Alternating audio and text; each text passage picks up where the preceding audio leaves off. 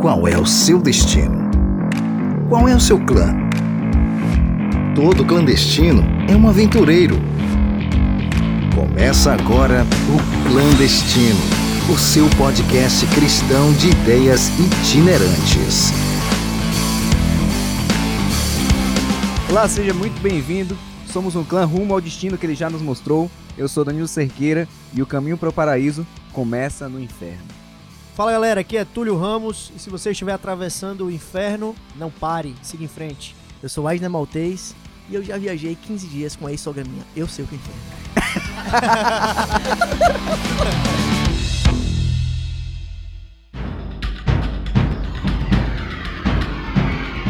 A nossa ideia hoje então é falar sobre inferno. Existe todo um imaginário acerca de como é o inferno.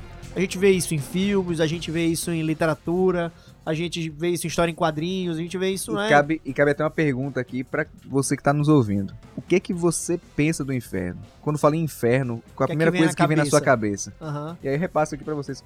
Inferno, vem o que na cabeça? Cara, vem a caricatura óbvia, né? A caricatura da Idade Média, daquele lugar quente, pegando fogo e tudo vermelho, e, e aquele Capeta. o capeta, Capeta um tridente lá. gigantesco ali enfiando em você. Misericórdia. E assim, a gente percebe que isso é um jeito de promover, de Medo. Buscar um medo para que se eduque, se adestre a um comportamento. E isso é muito fácil de ser vendido para que se Uma, uma frase que, que meu irmão falou recentemente. Creio que não seja dele, mas vou atribuir a ele. Aham, o filósofo. É, Jean. filósofo Jean.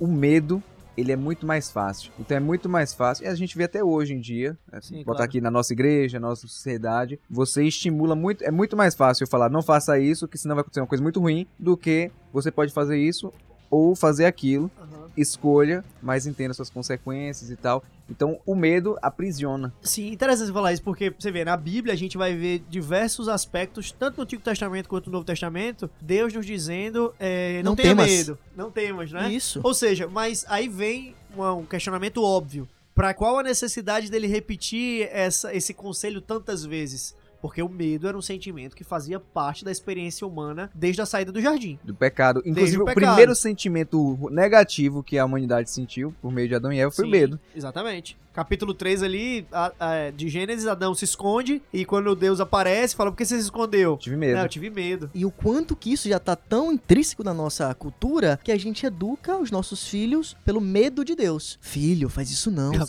Castiga. Deus vai ficar Cara, triste, castiga você. Minha avó, minha avó já faleceu. Mas ela é bem beata, assim, né, de igreja, assim. E aí eu me lembro que aí eu ia dormir lá, eu, quando eu tava nas férias lá na casa dela. E eu, cara, eu acho que desde criança eu sou assim, até hoje, né? Mas hoje é minha mulher que pede pra eu ir dormir mais cedo. Mas eu sempre dormi muito tarde. E aí minha avó ficava lá, né, falando pra eu ir dormir cedo. Aí, ela falava assim, do nada, velho. Tipo, velho, história de fantasia total. Eu deitava assim, ela falava, você tá ouvindo? Aí eu, o que, vô? Aí, você não tá ouvindo?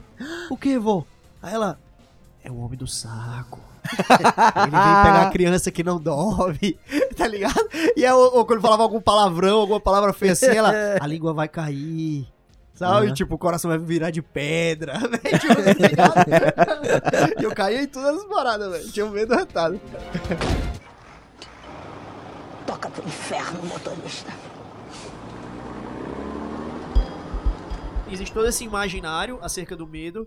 A Adney comentou há pouco sobre a ideia de que esse sentimento do medo, é, do ponto de vista histórico, ficou mais notável ali na experiência da Idade Média, né? Então, existia essa, essa ideia des arte, inclusive, né? As artes plásticas demonstravam isso, a figura do, do- de como seria o inferno, essa figura de horror, justamente para retroalimentar essa, esse conceito do medo que estava sempre muito atrelado à experiência religiosa. E falando em religiosidade e inferno, não tem como não falar sobre a comédia, a Divina Comédia, Comédia de que inclusive isso, isso, que inclusive inicialmente era só comédia. Não tinha Ah, o termo legal. divino. Sabia. Divino foi quase, acho que foi 100, 200 anos depois que entrou o nome divino no- na comédia lá. Porque ele fala assim, tipo, é uma comédia, e a gente tem que passar por isso tudo aqui. Só que pra quem quer ser comédia, então tem toda essa questão do- da crítica e o medo ter sido. E ali a gente começa a enxergar algumas, algumas nuances, algumas misturas que ele vai trazendo pro conceito, apresentando esse medo. Tipo, se você não conhece, você não é batizado, você não sabe de nada, você fica ali no limbo. Sim. Então você não vai, você não vai pro céu, mas você também não vai pro inferno, você vai ficar no nada. Aham. E ali não acontece nada, é tipo, é um- uma vida preta e branca. E você vai ver ali pra sempre. Sim. Então ali é o, o primeiro nível do inferno. E aí a cada tempo, a cada o inferno né, dele tem nove camadas, até que chegue no centro da Terra, que o centro da Terra seria o centro do inferno, e lá no centro do inferno é onde está Satanás. Entendi. O diabo tá lá no meio. Até você chegar lá, vai vai aumentando o nível, o tipo de pecado. Então tem ah, o estágio lá da glutonaria. Eu não vou falar sobre todos aqui, porque Sim, não claro, cabe, né? é Mas ponto. aí chega assim, ponto da glutonaria e as consequências, o avarento, a pessoa com ira. Então cada vez que vai descendo É, mais, os pecados capitais, é? os pecados eles vão eles vão aprofundando e, e os pecados capitais provavelmente posso estar falando uma coisa errada aqui nessa conversa aqui ninguém tá olhando o Google agora. Provavelmente tem alguma referência também. Uma coisa deve estar é, linkada na outra é outra é sim. claro. Até que você chega lá em Satanás lá no nono no nono inferno que é o lugar dos piores tipos o pior pecado que é a traição. E aí lá você tem dentre é, Satanás tem três cabeças tem duas pessoas é, Brutus Esqueci o nome do outro que traiu César com Brutus. Aham. E o terceiro, que está sendo engolido e, e mastigado e lacerado eternamente por Satanás, é o Judas. Judas. Então, é o, é o, é o, o, ter- o nono inferno é a esfera judeca. Judeca? Judeca, porque é onde está Judas. Ah, entendi. E é tipo, a parada é assim, nesse, além disso, eles lá estão sendo mastigados, triturados, e os outros traidores, dependendo do tipo de traição, vão estar congelados até certa parte do corpo, que né? viagem, viu, velho? Então você tá congelado. O inferno a gente pensa em fogo, mas a pior parte do inferno é o congelamento. Você Sim. fica congelado se você traiu alguma pessoa próxima, é, um parente, um marido, a esposa e tal. Você tá no nível lá que tá até a cintura. Se você trai a sua nação, a sua pátria, seu partido, você tá até o pescoço. E se você é, faz uma traição maior, é, a, a traição, não lembro exato se é sobre. Não, acho que essa aqui que é, acho que essa aqui que é a A traição. maior deve ser dar spoiler de filme, mesmo. Dá spoiler de filme. Deve ser. Pode ser. e aí, tipo, você fica só com o rostinho de fora, pra você ficar olhando A não o ser tempo que seja um todo, spoiler- Satanás mastigando Ah, tá ligado. os três. A não ser que seja spoiler de Dark, porque, tipo, ninguém entende mesmo, aí se alguém dá um spoiler... Ou, ou spoiler de filme bíblico, né? Ou novela bíblica. velho, vocês não sabem, velho. Eu ouvi que os caras vão escrever um livro sobre aquela novela, Os Dez Mandamentos, velho. Mas escrever o quê, É velho? muita cara de pau, velho. É, eu sei que eu já vi uns vídeos que aparece, tipo, um extintor de incêndio atrás, esses mole, tá ligado? O, o profeta com o relógio. Top. Mas tipo, é um livro. Vamos escrever um livro de um livro que foi escrito há, há 4 mil anos atrás, velho. 6 mil anos. É a versão agora com spoiler. É, exatamente. tá vendo esse barbudo aí no final ele morre. Ó, vamos crucificar ele.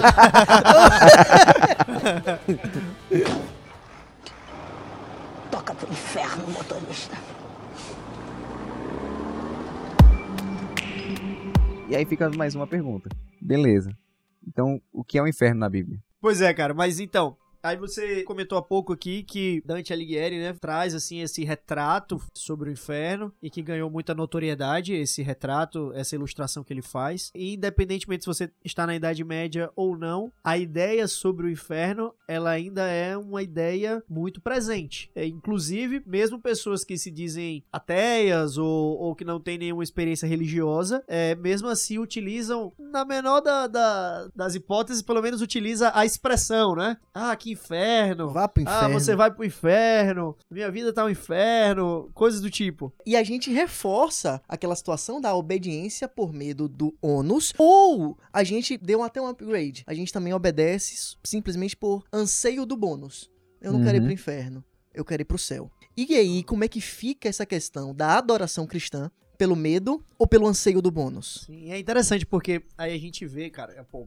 boa essa tua questão, porque aí a gente vê uma que- um ponto que a princípio é transcendental, a experiência de ser salvo, a experiência de viver a eternidade, a experiência de viver mais próximo de Deus, e para que isso se torne atrativo ou mais atrativo, nós colocamos um contraponto que é a ideia de que se, ah, além, se você não fizer o que deve fazer, Uhum. além de você não ir pra esse lugar, você ainda vai pra um outro lugar que é o oposto a isso, que é o inferno. Mais ou menos como acontece, e aí que eu acho que é uma sacada interessante isso que a Adrian falou, porque na experiência do dia a dia, do ponto de vista jurídico, por exemplo, Sim. às vezes tem uma parada que você fala assim, rapaz, eu- se isso não fosse crime, eu, Eu fazia. faria. Então, tipo assim, a lei, ela serve como uma régua moral dentro da sociedade, do Sim. que pode ou não pode fazer. Se não houvesse lei, a gente vivia uma experiência Anarquia. anárquica e Perfeito. loucura total, né? Só que fazer essa transferência desse conceito ou da fuga, é, desse conceito da fuga do conceito anárquico para uma experiência é, soteriológica, uma experiência salvífica, uma experiência transcendental, divina, é uma completa loucura, né? A lógica de Deus é muito diferente. A gente tem a sanção penal pra realmente reprimir comportamentos. Gente, eu não ando na, aqui nas ruas da minha cidade, na Avenida A Paralela, mais de 80. a 150 km por hora, porque eu vou tomar uma multa. Não Sim. é E porque... cara, viu? E cara, já tomou, hein? então, não é porque eu zelo pela segurança dos motoristas ao meu redor e da minha própria, não. É porque eu vou ser sanciona- sancionado. Sim. Mas na lógica cristã, se a gente começar a obedecer a Deus por medo do inferno ou pra tentar comprar salvação, amigo, e aí, Dan, o que que acontece? É, o- é um problema que é bem apresentado. Eu não vou trazer spoilers sobre, mas se você já viu a série The Good Place, ele vai tratar exatamente sobre isso. Né? Existe um bom lugar e um mau lugar. E aí, quando eu morro, a minha existência ela vai ser perpetuada nestes outros lugares. Ou eu vou para o bom lugar ou para o mau lugar. E existe um sistema nessa realidade da série onde tudo que eu faço, e eu não sei disso, mas tudo que eu faço na Terra está sendo computado e avaliado. Ah, isso foi bom, isso foi mal, isso foi bom. E tem vários níveis dentro desse processo. E isso vai determinar se você vai para o bom lugar ou para o mau lugar. É tipo um Black Mirror, né, do céu, tipo isso? Ti- Tipo, vai te avaliando. É mais ou menos, só que é, é um, é um pouco pior. Não vou, não vou falar mais Aham, aqui para não dar aham. spoiler. Mas é. Que é pecado isso, Mas pro no nosso Igrejereis, a gente também ensina algo bem parecido. O anjo tá notando, viu? Ah, é o anjo Olha lá. O anjo, gente, eu sempre achei uma injustiça você ter um anjo cagueta. Não, mas, mas tem, cara. É, o anjo, não, é o anjo X9, entendeu? Inclusive eu queria ser esse anjo, Deus. Mas, cara, Mas, mas assim, ele, ele existe, sabe? Te- biblicamente falando, ele existe. Mas a gente não pode prestar atenção nesta relação de pecado. Ele não deve pecado. ser o motivador de eu não fazer algo ou fazer aquilo. É interessante, vocês falaram há pouco, me veio até à mente aqui um texto que tem em Deuteronômio. Deuteronômio capítulo 30, a partir do verso 15. Diz assim, ó. Vê que proponho hoje a vida e o bem, a morte e o mal. Se guardares os mandamentos que hoje te ordeno, que ames o Senhor teu Deus, ande nos seus caminhos e guarde os seus mandamentos, os seus estatutos, os seus juízos, então viverás e te multiplicarás. E o Senhor teu Deus te abençoará na terra a qual passas para possuí-la. Porém, se o teu coração se desviar e não quiseres dar ouvidos e fores seduzido e te inclinares a outros deuses e os servires, então hoje declaro que certamente perecerás e não permanecerás longo tempo na terra a qual vais, passando o Jordão para o possuíres. E aqui ele vai continuando dando a ideia de que existe um caminho aqui, verso 19. Os céus e a terra tomo hoje por testemunhas que te propus a vida e a morte, a bênção e a maldição. Escolhe, pois, a vida para que vivas, tu e a tua descendência. Dando uma ideia de que existe um caminho de vida, que existe um caminho de morte, que Deus nos apresenta, aconselha a tomar o caminho de vida, mas não vai obrigar ninguém a tomar o caminho de vida, é você que vai escolher. E diante dessa lógica é quase maniqueísta, né? Sempre com essa dicotomia do bem, do mal, do bem, do mal, do Certo bem, do mal, do errado. certo e errado, e que de fato existe. Sim. A gente não é difícil crer nessa ideia, então. Se há esse lugar maravilhoso que é o céu, então há um lugar maldito que é o inferno. É uma lógica Sim, quase que se natural. Tudo tem essa dicotomia, é preciso que tenha até o final. Pois é. Então é uma lógica. É lógica ou matemática, é- esse raciocínio, Sim. né? Mas isso aí traz as grandes revelações e a importância da Bíblia, porque ela que orienta a nossa ideia. E aí, primeiro ponto, eu tenho que entender biblicamente, sempre voltando à Bíblia, para entender o contexto daquela doutrina, no que, que ela se baseia, porque se ela não está na Bíblia, ela não é bíblica. Então a gente tem que ver o que, que a Bíblia fala sobre o inferno. E o inferno na Bíblia, ela- ele tem cinco termos, né, que a gente vai estar entendendo e avaliando. Desses cinco são três do Antigo Testamento. Você tem o Sheol é, no Antigo Testamento. Você tem outros termos lá que vai entrar a questão do Novo Testamento, com Hades, com a a Gaena, Geena, Geena, sei lá. Todos os jeitos que você pode é, ter ouvido na vida. E você tem os termos traduzidos. Né, entra Tártaro, entra todas as formas de, de tradução, por exemplo, na Bíblia Vulgata, né, que foi a tradução para o latim. Aí você vai ter a inserção depois de traduzir todos esses termos para um termo que seja do entendimento de Da todos. maioria. E aí veio o termo infere, inferos, infernos, que é inferno. Uhum. E aí a gente cabe entender de onde e por que que vem esse termo, né? O que que isso representa para nossa existência aqui. Sim. E ser bem direto. Em todos esses termos, praticamente elas vão significar a mesma coisa. Sepultura. É a sepultura, Morte. cemitério, a morte. E tem aquela passagem de Apocalipse, o verso, É, Apocalipse 20, verso 14. verso 14, que ela vai, ela vai trazer aqui uma, uma reviravolta na trama. Pois é, porque o texto diz assim: Então a morte e o inferno foram lançados para dentro do lago de fogo. Esta é a segunda morte, o lago de fogo. E aí vem a pergunta: se o inferno foi lançado dentro do lago de fogo, E o Lago de Fogo é o inferno? o inferno foi jogado dentro do inferno? Pam, pam, pam. Pam, pam, pam. Pois é. Eu não sei se já te disseram, mas do ponto de vista bíblico, inferno Não existe. não existe. Inferno não existe. E nós ventilamos aqui com alguns, alguns aspectos que a gente lembrou aqui. O inferno, eu acho que assim, o inferno é tão real quanto o homem do saco. Foi mal. É, boa, boa. Porque o homem do saco, teoricamente, ele existe porque ele tem uma base. é, ninguém inventa do nada. É igual, por exemplo, o ogro. Por que, que tinha medo do ogro? Na época lá dos povos bárbaros, é, os romanos e tal, que tinham medo do- da invasão bárbara, tinha dentre os bárbaros um povo que era muito pior. Muito pior do que um visigodo chegar, era o húngaro chegar. Então os húngaros eram bárbaros que chegavam, então eles ficavam. Era um, era um jogo de palavra que, tipo, cuidado que se você não for dormir agora, o húngaro vem te pegar. Húngaro, húngaro, húngaro, e virou ogro. Aham, ah, saquei. Então vai tendo essa evolução. Então tem uma base real. Existe uma base real. Porque ou eu tenho a existência eterna ou a inexistência eterna. Então eu não posso botar como. Eu tenho uma dicotomia, mas a dicotomia não é céu e inferno, uma existência de prazer e uma existência de dor. Eu tenho existência ou inexistência. Sim, esse pensamento dualista não é bíblico. Então a gente deu uma olhada aqui que diversos é, exemplos que a gente colocou, é, como por exemplo ali na, na Idade Média, de que o inferno foi utilizado, essa figura, essa ilustração do inferno foi utilizada para dar medo nas pessoas, para tentar impulsioná-las a não terem um determinado comportamento, beleza? Um, um controle político, um controle social. religioso, Controle. sim, controle, exatamente. Ele serviu de instrumento de controle. É interessante quando a gente vai ver nos evangelhos, por exemplo, é, Jesus não falando especificamente da ideia do inferno, mas Jesus tentando tirar esse jugo pesado que era colocado no- nos ombros das pessoas. E o próprio inferno tinha esse conceito, ele era também um jugo sobre as pessoas e é até hoje, esse medo de ir para o inferno. Mas pode ser que eu esteja falando com alguém que já leu a, a palavra de Deus também, conhece a palavra de Deus e pode dizer assim: não, vocês estão enganados, amigos. Porque o texto bíblico diz que aqueles que não estiverem com Cristo vão queimar eternamente no fogo do inferno. E aí, Danilo? Então acabou de novo o programa. Sobe aquela, aquela trilha lá do, dos créditos.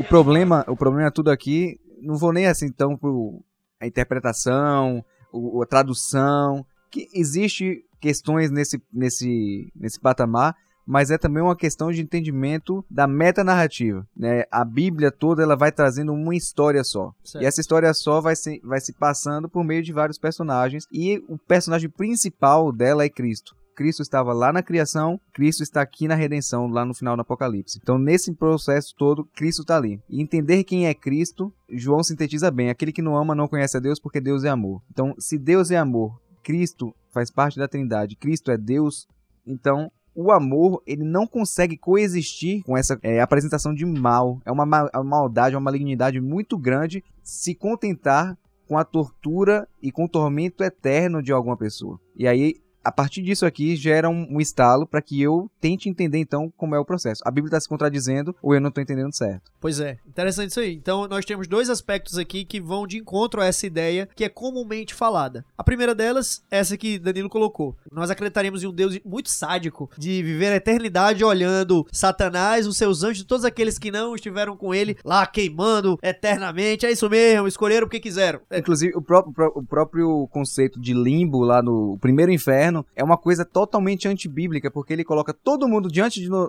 do, do Antigo Testamento. sim, Então, todo mundo que viveu antes de Cristo vai pro limbo nessa concepção. aham. Então, você tem lá os pais da fé, heróis, você tem Abraão, Davi, Noé, todo mundo lá do, do Antigo Testamento, todo mundo vai pro limbo. no limbo. E aí tem um outro aspecto também que contradiz por completo esse conceito do inferno. Vai encontrar, por exemplo, em Apocalipse 20, versos 10, dizendo: O diabo, o sedutor deles, foi lançado para dentro do lago de fogo e enxofre, onde já se encontram não só a besta, como também o falso profeta, e serão atormentados de dia e de noite pelos séculos dos séculos. Aí, pastor, é todo é séculos e séculos Pra aí. Sempre. Vão estar aí queimando pra sempre. Primeiro, os únicos que usufruem do galardão da eternidade são salvos. Logo, se Satanás, seus anjos e todos aqueles que não foram salvos vão ficar a eternidade queimando, logo ganhariam de brinde a eternidade. Não é? E a eternidade é só para os salvos, o galardão é só para os salvos. Outro ponto também, quando a gente vai encontrar não só aqui em Apocalipse como em Provérbios e outros textos que falam essa ideia de séculos dos séculos, dia e noite, para sempre, e sim é, está se referindo ao efeito daquilo. Então Satanás seri- será eliminado para sempre.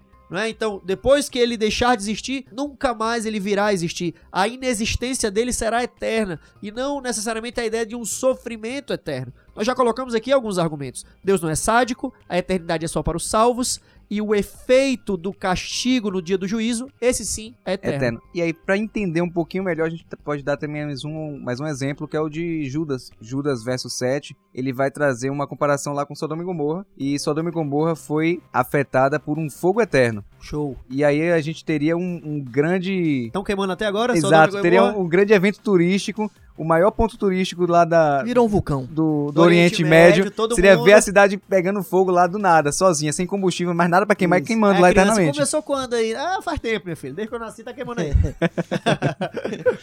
Então a eternidade é uma consequência, ela tem como, como o Túlio falou, é uma consequência eterna. A existência, ela vai ser uma bênção para os salvos, e a inexistência vai ser uma consequência da rejeição da graça. Toca pro inferno, motorista.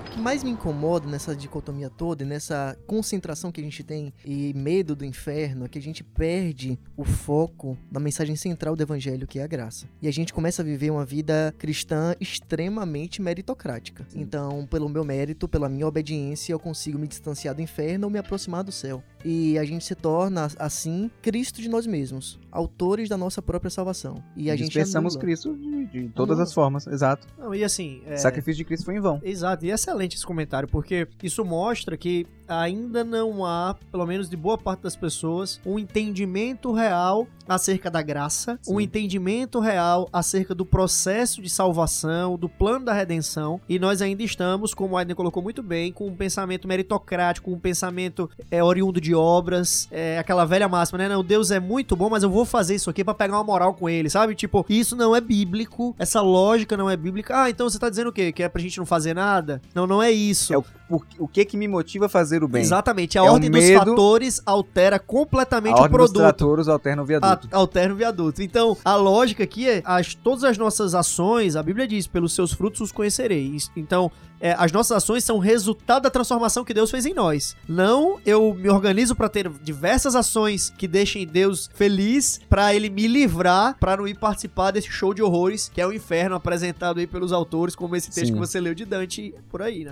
Eu quero falar pra você, ouvinte. Por favor, edição, coloca uma música bem. É. Aí, aí. Olha, eu quero dar um, um refrigério pra você.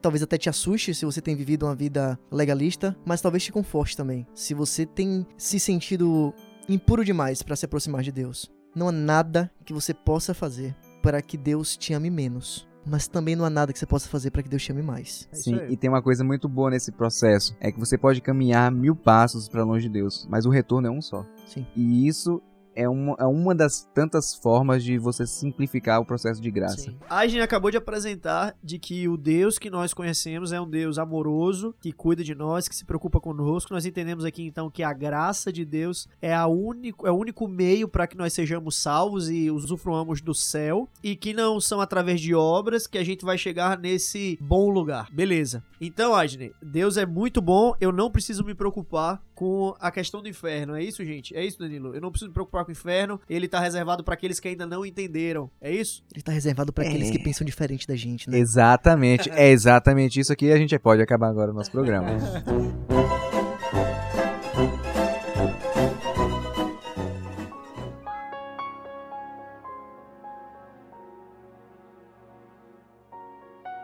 Jesus Cristo ele vem aqui na Terra e ele vem ser para quebrar um sistema religioso que dominava aquela época, que era o sistema farisaico.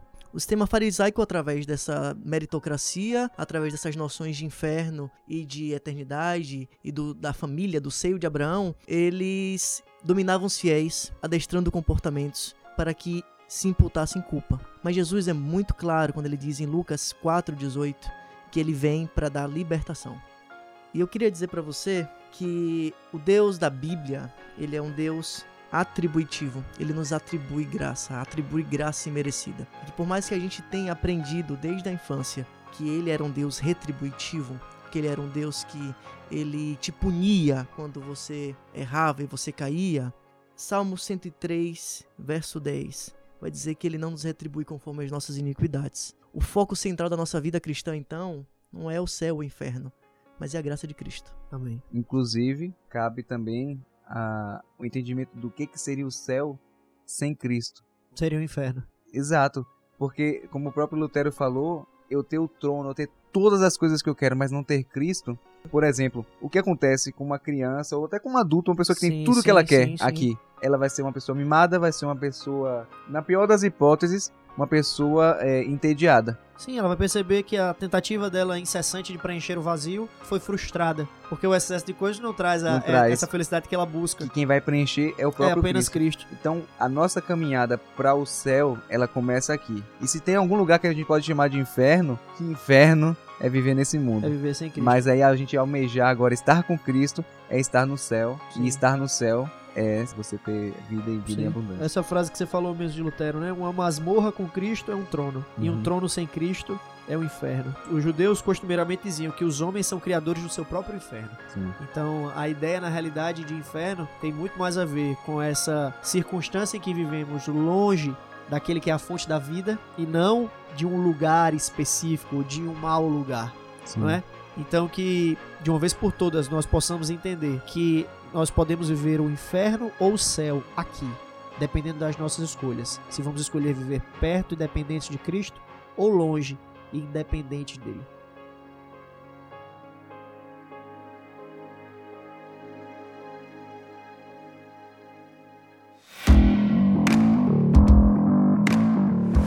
Que nossa vida cristã seja uma vida muito mais profunda do que simplesmente buscar ficarmos longe de pecado. Mais do que isso, a vida cristã que Jesus nos convida é uma vida de gente buscar estar perto do Cristo, perto de Jesus. E entenda que eu fiz essa separação para que fosse pedagógico. Ficar perto de Jesus é mais importante do que a gente buscar tentar ficar longe de pecado. Show, é isso aí. Mas existe só uma exceção. Que aí realmente vocês vão pro inferno se vocês não compartilharem o nosso podcast. Mas qual é o podcast? Como é que encontra? podcast clandestino, a gente, a gente tá em todos os, os canais de streaming. Sem tá- imaginar. É, então, se a pessoa falar assim, você tá mandando o link, falar assim, ah, não tenho como ouvir, tá no YouTube também, ou diretamente pelo nosso site. Qual é o site? Podcastclandestino.com. Só isso. É muito assim. legal o site, muito fácil. Você entra lá no site, você vai ter todos os links pra todos esses canais aí que tá plataformas, né? as plataformas. Obrigado, Dan. Sim, os episódios todos até os então. episódios todos. É um, é um acervo bem legal, gente. Cola com a gente. Valeu, galera. Valeu, Até falou. a próxima, galera. Valeu.